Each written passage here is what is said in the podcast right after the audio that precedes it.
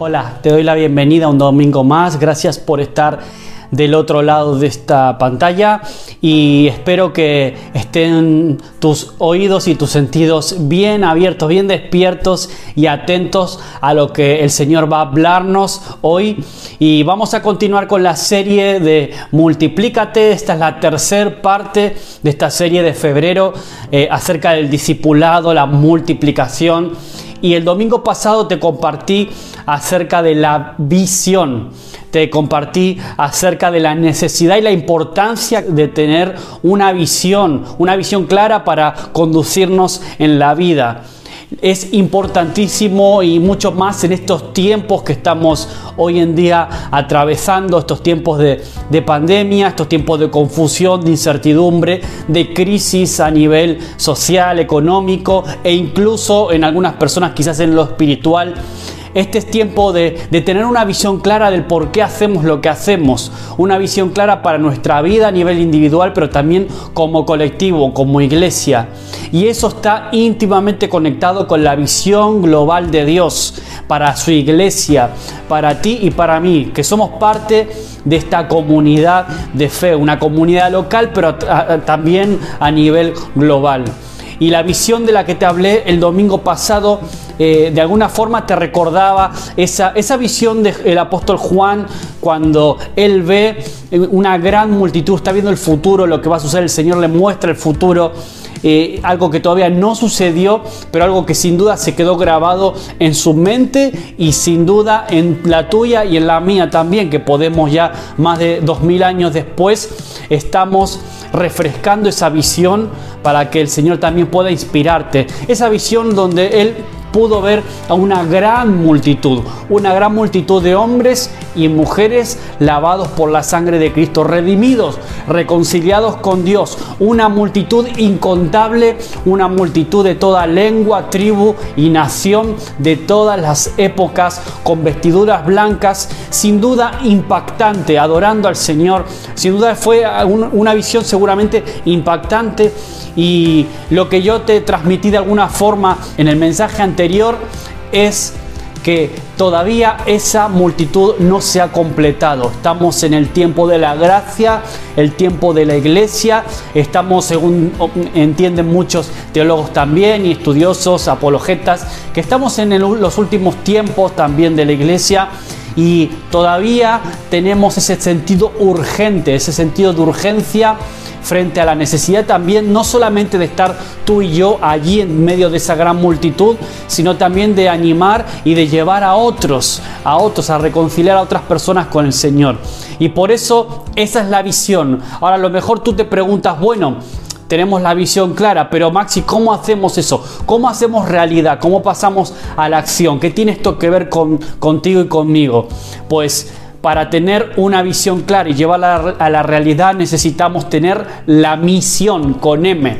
Y ese es el mensaje de hoy, la misión, la misión tuya, la misión mía. Y quiero de alguna forma recordarte, yo sé que lo he hecho en anteriores mensajes, pero nunca está de más recordar en estos tiempos cuál es tu misión y cuál es la mía. Es decir, de alguna manera la misión es lo que vamos a hacer para que la visión se convierta en una realidad. Y lo tenemos bien clarito porque Jesús antes de ascender a los cielos, después de resucitar, cuando se reúne con sus discípulos, antes de subir al cielo, sus últimas palabras quedaron muy bien registradas en los libros históricos del Nuevo Testamento. Y si me acompañas, vamos a leer uno de los versículos claves para estos minutos, esta reflexión que quiero compartirte, que está en Mateo capítulo 28, versículo 18 y 20, y se conoce como la gran comisión, una misión compartida, eso quiere decir comisión, cooperativa, una misión en común. Vamos a leerlo, dice, Jesús se acercó entonces a ellos y les dijo, se me ha dado toda autoridad en el cielo y en la tierra. Por tanto, id y haced discípulos a todas las naciones, bautizándolos en el nombre del Padre, del Hijo y del Espíritu Santo, enseñándoles a obedecer todo lo que os he mandado. Y os aseguro que estaré con vosotros siempre hasta el fin del mundo. Y el pasaje paralelo que está en Marcos capítulo 16 dice, Id por todo el mundo y anunciar las buenas nuevas a toda criatura. El que crea y sea bautizado será salvo, pero que el que no crea será condenado. Las mismas palabras de otra, de otra forma.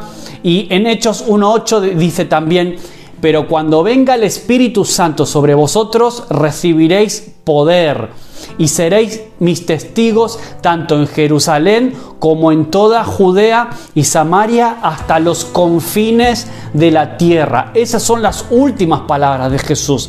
Esas son las últimas palabras de Jesús a, sus discípulos, a sus seguidores, pero también son las palabras de Jesús para ti y para mí hoy. Entonces, ¿qué conclusión podemos sacar de estos textos que leímos? ¿Cuál es la misión realmente? ¿Cuál es la misión que nos dejó Jesús? Es ir por todo el mundo, es testificar, es predicar el Evangelio, es bautizar. De alguna forma todas estas cosas forman parte de nuestra misión, pero podríamos resumir hoy todo en dos palabras que son hacer discípulos. Esas dos palabras podríamos, podríamos usarlas para resumir toda esta gran comisión. Hacer discípulos. ¿Cómo se va a llenar el cielo? Haciendo discípulos. ¿Cómo vamos a llenar y a completar ese número de la gran multitud? Haciendo discípulos. Por eso el primer punto que quiero dejarte en este día es ese. Hagamos discípulos. Es la orden, el mandato que nos dejó Jesús. No es una sugerencia, no es una idea, es un mandato, es una orden que Jesús nos dejó. Hacer discípulos. Entonces la misión de Jesús realmente es, muy clara, es muy simple. ¿Qué hizo Jesús durante su ministerio en la tierra? ¿Qué fue lo que hizo Jesús durante su ministerio público, especialmente a partir del momento que es bautizado, que es donde tenemos más referencias en la palabra acerca de su vida?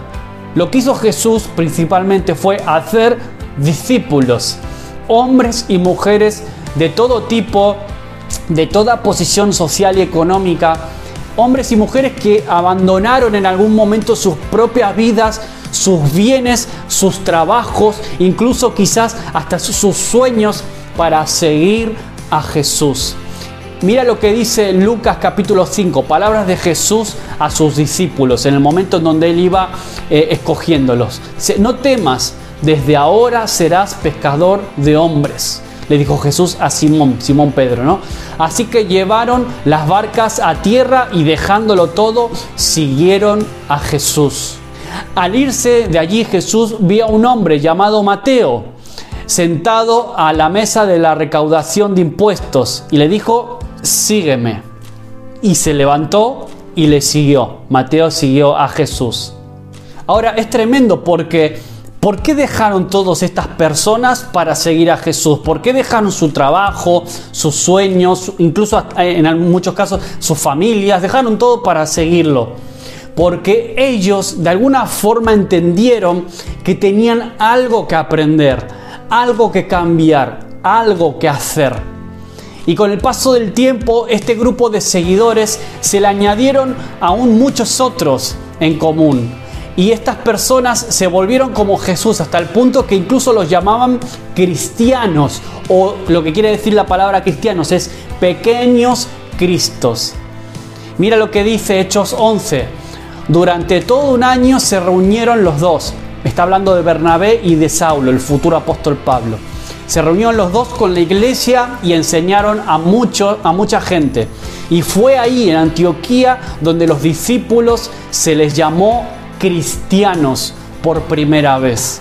Cristiano significa eso, pequeños cristos, imitadores de Jesús de alguna forma. Ahora, ¿qué quiere decir hacer discípulos? Significa multiplicarse en otros.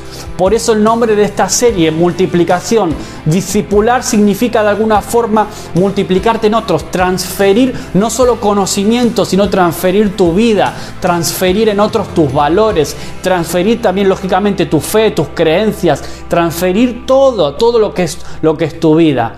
Entonces, multiplicarse en otros significa influenciarlos hasta el punto que deseen ser como tú que esos discípulos anhelen ser como tú, después de mucho trabajo se puedan volver similares a ti. Pablo, el apóstol Pablo entendió esto perfectamente, lo comprendió muy bien y desafió a sus discípulos, también desafió a sus seguidores. Mira lo que dice, em, eh, te voy a leer algunos cuantos versículos porque me, encanta la forma en la que Pablo se dirige a sus discípulos, a sus seguidores. Se, se dirige a ellos como, con un estilo muy paternal, con un afecto muy particular, muy similar a lo que puede tener un padre por sus hijos. Dice 1 Corintios, imitadme a mí, dice Pablo, imitadme a mí como yo a su vez imito a Cristo. Por lo tanto, ruego que sigáis mi ejemplo. Hermanos, seguir todos mi ejemplo. Fijaos a lo que se comportan conforme al modelo que os hemos dado, dice Filipenses. Vosotros os hicisteis imitadores nuestros y del Señor. Ahora puede sonar muy atrevido, ¿no? Esto de parte de Pablo. Imitadme a mí, imitadme a mí, así como yo imito a Cristo. Muchos pensarán, bueno, pero a quien debemos imitar y debemos parecernos es a Jesús. ¿Cómo se atreve Pablo a decir que lo imiten a Él? Sin embargo, eso es exactamente lo que Jesús nos ordenó, ir por todos lados y atraer imitadores vuestros. Es decir, hacer discípulos, ¿cómo? Pues mediante las relaciones, la convivencia, la influencia. Y hay muchas personas, muchos cristianos, yo escuché, incluso yo alguna vez quizás hablé con, e, de, de esa manera, ¿no? Con ese lenguaje. No me mires a mí, tú tienes que mirar a Cristo. Pues cuidado porque esa es una forma muy sutil como de escaquearnos de nuestra responsabilidad de reflejar a Cristo. ¿Por qué? Porque muchas de las personas que tú tienes alrededor, antes de conocer a Cristo, antes de, saber de Él y de, y de conocer de Él, probablemente te van a conocer y te van a ver a ti. Lo más parecido que puedan encontrar de Jesús va a ser tu propia vida, tu forma de hablar, tu forma de conducirte en el trabajo, tu forma de ser es decir, de alguna forma su primer contacto con Jesús vas a ser tú. Por eso Pablo entendía muy bien y le decía a estos seguidores, imitadme a mí, seguidme a mí, así como yo imito al Señor. Y eso es lo que sucede. Cuando tú te conviertes en un discípulo de Jesús, lo imitas a Él, a su vez otros ven a Cristo reflejado en ti. No se trata solamente de cómo predicas, no se trata de tus discursos o de simplemente compartir tu fe. Es una cuestión de cómo vivimos, es una, una cuestión de cómo vives. Y me encanta una, una frase de Francisco de Asís donde él enseñaba que decía, predica el Evangelio en todo momento y cuando sea necesario utiliza las palabras de alguna forma estaba recalcando la importancia no solamente de las palabras, de compartir el Evangelio con nuestra boca, sino principalmente con nuestras acciones, con nuestra propia vida. Y Jesús nos está desafiando a través de la gran comisión a hacer eso, a engendrar hijos, hijos nuestros, con nuestra cara, nuestros hábitos, nuestro ADN, a cuidar de ellos como Él lo hizo con nosotros, como, lo hace un padre, ¿no? Bautizándolos, enseñándoles y sabiendo que la responsabilidad es nuestra. Tenemos que hacer discípulos y a la vez ser padres espirituales. Por eso me encanta el lenguaje del apóstol Pablo, la forma en la que él se dirige a sus hijitos, le llama hijitos a sus seguidores, a los, a los miembros de las iglesias que eran seguidores, discípulos suyos, hijitos ese, sentido de paternidad, ese sentido de cuidado de las otras personas. Eso es a lo que Dios nos llama a su vez a nosotros, a cuidar y a ser de padres espirituales para otros. Eso es lo que significa discipulado y multiplicarse también, ser de padres y madres espirituales. Mira algunos versículos donde podemos ver y, y podemos palpar este afecto que Pablo sentía por Timoteo, por ejemplo, y por otros discípulos suyos. Dice 1 Corintios, con este propósito os envío a Timoteo, mi amado y fiel hijo en el Señor. Pero vosotros conocéis bien la entereza de carácter de Timoteo, que ha servido conmigo en la obra del Evangelio como un hijo junto a un padre. A Timoteo, mi verdadero hijo en la fe, también se refiere así Pablo en, en 1 Timoteo 1. Así que, hijo mío, fortalécete por la gracia que tenemos en Cristo Jesús. 2 Timoteo 2. A Tito, mi verdadero hijo en la fe que compartimos. Le suplico a mi hijo Onésimo, que llegó a ser hijo mío mientras yo estaba preso. Paternidad. Quizás sea esa la mejor palabra que, con la que podemos definir lo que es el discipulado, lo que es convertirte en un discipulador de otros, ser un padre espiritual para otros. Hay una frase que me encanta de Larry Crader acerca de la paternidad. Mira lo que dice, te la voy a leer. Dice, el Dios de las familias quiere que encontremos nuestra fortaleza, nuestras raíces y nuestra base en el amor.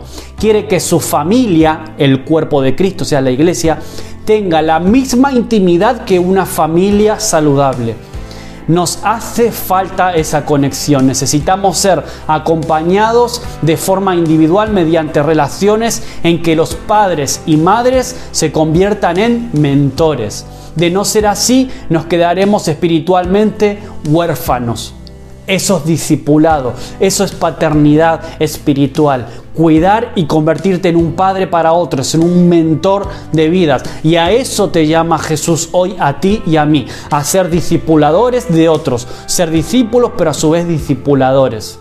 Ahora, volviendo a ese versículo inicial de la gran comisión que habíamos leído en Mateo 28, que dice, por tanto, oíd de hacer discípulos de todas las naciones, bautizándolos en el nombre del Padre, del Hijo, del Espíritu Santo, enseñándoles a obedecer todo lo que os he mandado y os aseguro que estaré con vosotros siempre hasta el fin del mundo. Es curioso y yo quería recalcar eso de enseñándoles a obedecer. ¿Te das cuenta?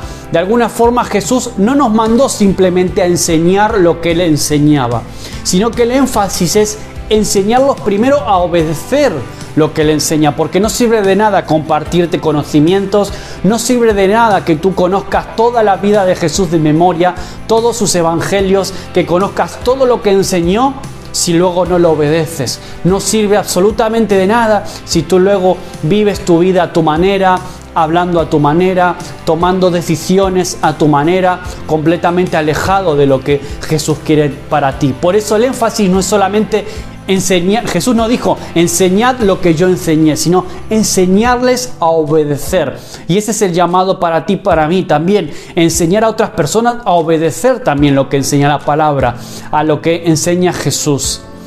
Obediencia, por eso es el segundo punto que te quiero compartir en estos, en estos minutos. Enseña obediencia, enseña obediencia, enséñales a obedecer todo lo que os he mandado. Es decir, a veces nos centramos en adquirir más conocimiento teológico, que no está mal, pero la, habría más vida de Dios sin duda fluyendo a través de nosotros si realmente tuviéramos la obediencia como objetivo, porque en caso contrario, pues el conocimiento se hace inútil. Mira lo que dice Santiago 1, dice, el que escucha la palabra pero no la pone en práctica es como el, el que se mira el rostro en un espejo y después de mirarse se va y se olvida enseguida de cómo es. Mateo 7, pero todo el que me oye estas palabras y no las pone en práctica, dice Jesús, es como un hombre insensato que construyó su casa sobre la arena. Cayeron las lluvias, eh, crecieron los ríos, soplaron los vientos y azotaron aquella casa. Esta se derrumbó y grande fue su ruina. Es decir, si no pones eh, en, práctica lo que tú vas escuchando del Señor, si tú no vives la palabra, pues es como tu vida como una casa que se construyó sobre la arena. Cuando vienen los problemas, las pandemias, las situaciones como las que estamos viviendo hoy en día, tu fe, tu casa se derrumba, tu vida tus convicciones, tus valores, si no están bien arraigados y cimentados sobre la roca que es Jesús, todo se viene al garete. Por eso hoy es tiempo también de practicar, de obedecer la palabra, pero también de enseñar la palabra a otros, enseñándoles a obedecer.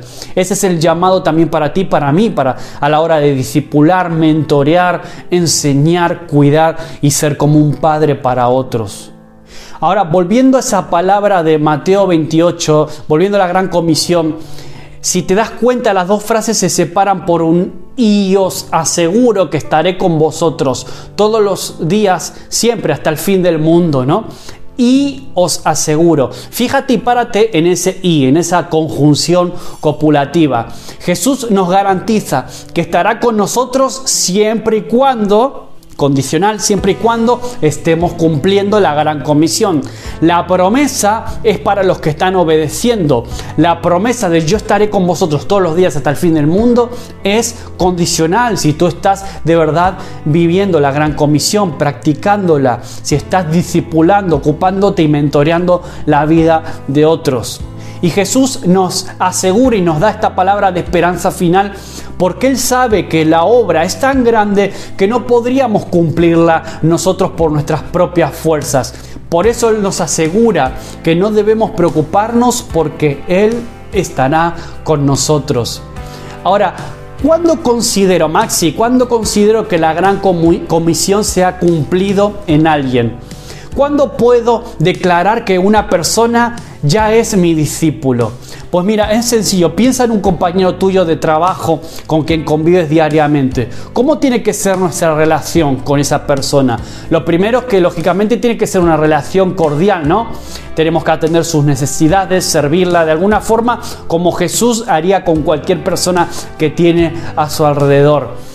Y según ese interés, pues mira, yo en algún momento, según la confianza y el interés que esta persona va demostrando, yo en algún momento puedo orar por él, por ejemplo, o puedo presentarle el mensaje del Evangelio, puedo hablarle de Jesús, lo que hizo en mi vida, puedo hablarle o, invitarle incluso un domingo a la iglesia, o puedo compartirle una prédica, un vídeo como este, ¿vale? O puedo invitarlo a un evento especial. Ahora, en algún momento lo puedo conducir a una decisión por Cristo. Eso sería lo ideal. Y tú te preguntas, bueno, ya vale con eso, ya está cumplida la gran comisión. Si yo llevé a esa persona a Cristo, ya lo he conseguido. Pues quiero decirte que todavía no. De hecho, el trabajo recién empieza aquí si lo sigo acompañando en ese proceso de conversión de valores, lo sigo acompañando en ese proceso de, cambio de pensamiento, de cambio de posturas, lo lógico es que ese es el proceso del discipulado, no solamente llevarlo a los pies de Cristo, sino luego acompañarlo, ¿no? Eh, poder ayudarlo a consolidar su fe, eh, integrándolo también a la vida de la iglesia, siendo como un padre, ¿no? Para él cuando ya está más o menos integrado en la vida de la iglesia, bueno, pues ya es el momento para bautizarse, lo acompañamos en ese proceso de bautismo, ahora se vuelve una persona que es parte ya de la iglesia como tal, de la comunidad de fe, y a lo mejor te preguntas, bueno, ya está, ¿no? Ya dejamos aquí lo que es el discipulado, ya está cumplida aquí la gran comisión, quiero decirte que no. ¿Por qué? Porque todavía no es como tú. Todavía no hace lo que tú y yo hacemos. Sabré que habré cumplido mi misión cuando ese discípulo empiece a discipular a otros, cuando empiece a ser sus propios discípulos. ¿Qué hace un discípulo? Pues lo mismo que su maestro, ¿no? ¿Y por qué tenemos que hacer discípulos? Porque Jesús lo hizo, porque es lo que hacía Jesús. ¿Qué deberían hacer nuestros discípulos? Lo mismo que nosotros, hacer discípulos, ¿no? y sigue así, porque es muy sencillo esto de comprender. Esa es la idea. ¿Qué es cumplir la gran comisión? Es engendrar discípulos que también a su vez cumplen la gran comisión. Y esa es nuestra misión. Así vamos a hacer que la visión de la gran multitud se haga realidad. Cuando empecemos a caminar y esa dinámica sea sencilla para nosotros y podamos entender un discípulo a su vez tiene que reproducirse y hacer otros discípulos. Así que déjame entrar en el tercer punto de estos minutos, que es acerca de los valores, los valores que caracterizan tu vida y la mía. Y quiero decirte hoy que este es un desafío a valorar tu identidad. Quiero decirte que tú eres un sacerdote. Y esto tiene que ver mucho con la misión, porque Jesús dijo, me es dada autoridad eh, en, en el cielo como aquí en la tierra. Entonces Él nos transfiere esa autoridad. La palabra misma declara que tú y yo somos parte de un reino de reyes y sacerdotes. Entonces tú tienes que también entender cuál es tu identidad. para saber que tú tienes la autoridad dada por Dios para ser un discípulo que a su vez hace otros discípulos. Porque además de definir bien cuál es la visión y cuál es la misión, cualquier organismo, cualquier proyecto, cualquier iniciativa, tiene que definir cuáles son sus valores, qué son aquellas cosas que son importantes y un valor específico para ti. Por eso necesitamos conocer también como iglesia cuáles son nuestros valores, cuál es nuestra identidad y por qué hacemos lo que hacemos. Y cuando pensamos en la historia de la iglesia, cuando pensamos en los principios de la iglesia, cuando Jesús se va, el Espíritu Santo baja, los discípulos son empoderados, empiezan a expandirse el Evangelio. En esos primeros años de la era cristiana, la iglesia era como eso, como un organismo vivo, flexible, informal y en constante crecimiento. Se, no, se, no se sumaban, sino que se multiplicaban. Era tremendo. Y como ya vimos, la iglesia primitiva crecía en calidad y en cantidad. Ahora, los valores que guiaban a la iglesia a lo largo de la historia de alguna forma se fueron perdiendo a lo largo de los años debido a las transformaciones que sucedieron. Y no vamos a entrar en detalles históricos, aunque a mí me gusta mucho la, historia, pero no quiero, eh, no quiero eh, usar demasiados minutos en eso. Pero la iglesia fue progresivamente entrando en un proceso de institucionalización y con el emperador romano Constantino allá por el siglo IV se volvió la iglesia se volvió inmóvil, se volvió ritualista. Y con el tiempo esas características iniciales de flexibilidad, crecimiento, de organismo vivo se fueron perdiendo Ahora, siglos más tarde, Martín Lutero propuso una reforma del cristianismo con el objetivo de que devolver a esos orígenes, de recuperar esos valores de la iglesia que se, veía en, que se ve en el libro de, de Hechos. Y sus propuestas fueron, pues la verdad que muy atrevidas e hicieron incluso que la iglesia oficial en ese momento lo excomulgara y consideraron a Martín Lutero como un hereje. Y entre sus muchas tesis y la creencia fundamental de que la Biblia es la única base y fuente de nuestra fe, yo quería destacar un concepto que también es vital para este tiempo, para nosotros, que es el del sacerdocio universal del creyente. Por eso te hablaba antes, ¿no? De ese, de que somos llamados, la propia palabra nos llama, eh, a ti, a mí nos llama sacerdotes. ¿Y por qué quiero hablarte de este sacerdocio universal del creyente? Porque con esa institucionalización de la iglesia, con esa formalización de la iglesia, se creó la diferencia o la distinción entre clero y laicos. Y de alguna forma pues comenzaron a, distinguirse a ministros especializados con una preparación eh, para, para ejercer como mediadores entre Dios y el hombre.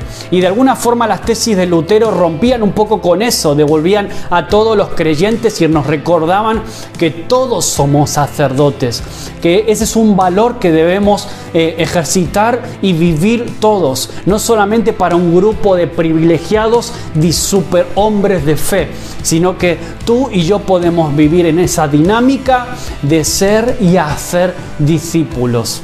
Por eso es tan importante poder recuperar tu identidad, poder recuperar esa identidad como un sacerdote de tu casa, un sacerdote de tu familia. Estas convicciones de que Dios te ha escogido para un real sacerdocio, realmente para una nación santa y un pueblo adquirido, ¿qué significa eso para, para ti? ¿Eres consciente de ese llamado, de esa identidad que tenemos en Cristo, que somos parte de un pueblo adquirido por Dios a través de la sangre de Jesús derramada en la cruz? Primera Pedro dice, mas vosotros sois linaje escogido, real sacerdocio, nación santa, pueblo adquirido por Dios, para que anunciéis las virtudes de aquel que os llamó de las tinieblas a su luz admirable. Y quiero decirte hoy, en estos minutos que me quedan ya para ir definiendo y cerrando este mensaje, quiero decirte y recordarte que tú eres linaje escogido, que tú eres real sacerdocio, que tú eres parte de un pueblo adquirido por Dios, que tú has sido llamado para salir de las tinieblas a su luz admirable, que tú has sido llamado para anunciar sus virtudes, que tú has sido llamado no solo para ser un discípulo, sino para discipular y mentorear y pastorear y cuidar de otros. Dios te puso nombre a ti. ¿No es tremendo eso para ti? ¿No es tremendo pensar en que Dios nos puso un nombre, que Dios piensa en nosotros de manera individual y que Dios te ha dado también un propósito personal, pero a la vez que está, eh, está, está intrínsecamente ligado a un propósito global que es el de la gran comisión? ¿Tú crees en todo esto? ¿Tú tienes fe? En que esta palabra eh, está escrita también para ti, que Dios pensó en ti antes aún de la fundación del mundo y que Él planeó tu vida mucho antes de que tú nacieras. Porque si de verdad tú crees que eres un real sacerdocio, que tú eres verdaderamente un sacerdote o una sacerdotisa, Realmente tú vas a hacer todo lo posible por mantenerte apartado de toda maldad de este mundo. Te vas a mantener apartado de todo aquello que no agrada a Dios. Y no tienes nada de qué temer y lo mejor de todo es que cuando tú tienes tu identidad bien marcada y tú sabes quién eres en Dios, no tienes nada de lo que temer, no tienes nada de lo que sentirte avergonzado. Diga lo que diga el mundo, digan lo que digan las personas que están alrededor de ti. Nada de eso te afecta, porque a ti ahora lo único que te va a importar es lo que Dios piensa de ti, no de lo, de lo que los demás piensen acerca de lo que conocen de ti. Justamente la semana pasada en la célula, en el grupo pequeño de hombres, hablábamos también acerca de esto. Este es tiempo de tener también nuestra identidad a fuego, nuestra identidad bien clara de quiénes somos, hijos e hijas de Dios, adquiridos por su sangre, parte de su pueblo, linaje escogido, real sacerdocio, nación santa. Y ya para ir terminando, quiero decirte a modo de conclusión que sí se puede, que puedes hacerlo, se puede vivir en esta dinámica de vida, se puede vivir incluso en estos tiempos complicados, tiempo de pandemia, tú puedes hacerlo. Tenemos una misión, tenemos un llamado glorioso y si eres consciente de eso, vas a ser llenado del poder que viene de lo alto, del poder del Espíritu Santo. Cuando tú eres consciente de esa misión y de ese llamado que tú tienes, cuando tú eres consciente de tu identidad en Cristo, el Espíritu Santo te llena de poder. ¿Para qué, Maxi? ¿Para qué soy llenado de su poder? Soy lleno de su poder para alejarme de conversaciones deshonestas, para alejarme del chismerío, de las calumnias. Soy empoderado y lleno del poder del cielo para no caer en la presión de los compañeros de clase, del instituto, de trabajo, eh, en la necesidad también de competir con los demás. Soy empoderado para alejarme de esa, de esa cultura pop que normaliza todas las cosas que están mal delante de los ojos de Dios. Me empodera el Espíritu Santo para ser respetuoso, para ser amable, para ser amigable, aun cuando los demás no lo son. Soy amigable y soy respetuoso con mis maestros, jefes, colegas, compañeros, cualquier persona con la que, que, forma parte de tu vida cotidiana. Soy empoderado con el Espíritu Santo para vencer con el bien el mal. Soy empoderado para que solo me importe lo que Dios piensa de mí, no lo que los demás piensan. En vez de estar obsesionado y preocupado por querer agradar a otros, para pensando en lo que los demás dicen de mí, lo único que a partir de ahora me importa es lo que Dios piensa y dice de mí. Soy empoderado para ser valiente, para ser franco, para vencer la pereza, para vencer la queja, para dejar la altivez, para dejar toda rebeldía. Y lo mejor es que como Jesús sabe que no somos capaces de hacer, eso por nuestra propia fuerza, Él te dice, yo te doy y te dejo el Espíritu Santo para que obre y te ayude a hacer eso en ti. Isaías 43 dice, no temas porque yo te redimí te puse nombre, mío eres tú. Y cuando pases por las aguas, yo estaré contigo. Y si por los ríos, no te anegarán. Cuando pases por el fuego, no te quemarás, ni la llama arderá en ti. Quería terminar dejándote esa palabra que pueda traerte ánimo, que pueda levantarte, ser de fortaleza para tu vida. Porque Dios conoce que el camino del discípulo que tiene que ir. E, él sabe muy bien que vamos a pasar por tiempos muy duros, vamos a pasar por ríos, por fuego, pero Él dice, mira, nada de eso te va a afectar allí, porque yo estoy contigo. Él nunca te abandona, Él nunca te dejará, Él te sostiene con su mano poderosa porque tú le perteneces a Dios. Y esas son palabras mayores, mi amigo, mi amado. Esas son palabras mayores. Sabemos que Él camina con nosotros y tenemos el poder para caminar, para caminar en victoria y a su vez para ayudar y bendecir, discipular, cuidar también de otros. Esa es la misión que tú y yo tenemos. Por eso yo quiero que también, así como el domingo pasado se grabó a fuego la visión en ti, yo quiero que esta misión con M también se grabe en ti. Somos llamados a hacer discípulos, a caminar con el Señor, a tener en clara cuál es nuestra identidad como hijos suyos, como reyes y sacerdotes de este tiempo, como embajadores de un reino en expansión, un reino en multiplicación. Eres llamado para multiplicarte en otros. Empieza por los que tienes alrededor, empieza por tu familia, los que tienes en casa, empieza por tus mejores amigos, empieza por tus compañeros de clase, de instituto, de allí donde trabajas, eh, donde sea que estés, tus vecinos somos llamados a influenciarlos y a cuidar de ellos. Ese es el campo misionero que tenemos a nuestro alrededor y las personas que Dios puso en nuestro alrededor para que cuidemos de ellos, para que podamos presentarles y mostrarles del amor de Jesús. No pienses en, ah, no, que miren a Jesús, que no me miren a mí. No, ellos van a ver a Jesús a través tuyo. Que tú puedas ser un imitador de Cristo y a su vez otros puedan imitarte a ti. Amén. Así que yo quiero también orar por ti en estos últimos minutos. Quiero orar por tu vida allí donde estás, en el lugar donde sea que estés ahora. Cierra tus ojos ahí donde estás y déjame orar por ti. Señor, yo bendigo la vida de cada cada hombre, cada mujer, cada chico, chica que está viendo esto ahora a través quizás de una pantalla o en la tele, en el ordenador, en el portátil, en un móvil, donde sea, Señor, que estén recibiendo ahora esta palabra, Señor. Que ellos puedan sentirse amados por ti, que ellos puedan saberse redimidos por ti y que puedan saberse llamados a una misión que es trascendental, que es urgente, que es importantísima y vital para el futuro de las vidas nuestras y aquellos que nos rodean, Señor.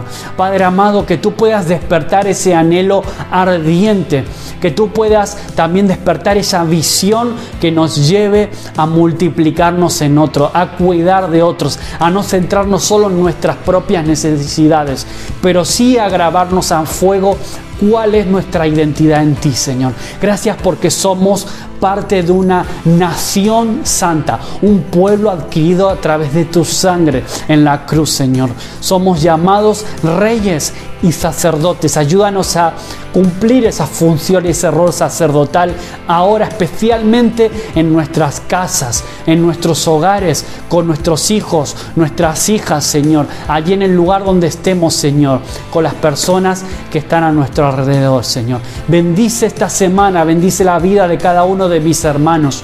Cuídales y despiértales y refresca esta palabra a lo largo de todos estos días, que ellos puedan compartir de Jesús también a otros que están necesitando un encuentro contigo. Somos reconciliadores, Señor Padre amado, que esta semana podamos reconciliar a otros contigo. Padre, danos una buena semana en el nombre de Jesús. Amén. Amén. Que Dios bendiga tu vida. Si este mensaje fue de impacto, coméntalo aquí, comparte esto con otros que pueda ser también de bendición para muchas otras personas. Te deseo que tengas una muy buena semana, que Dios te bendiga. Adiós, chao, chao.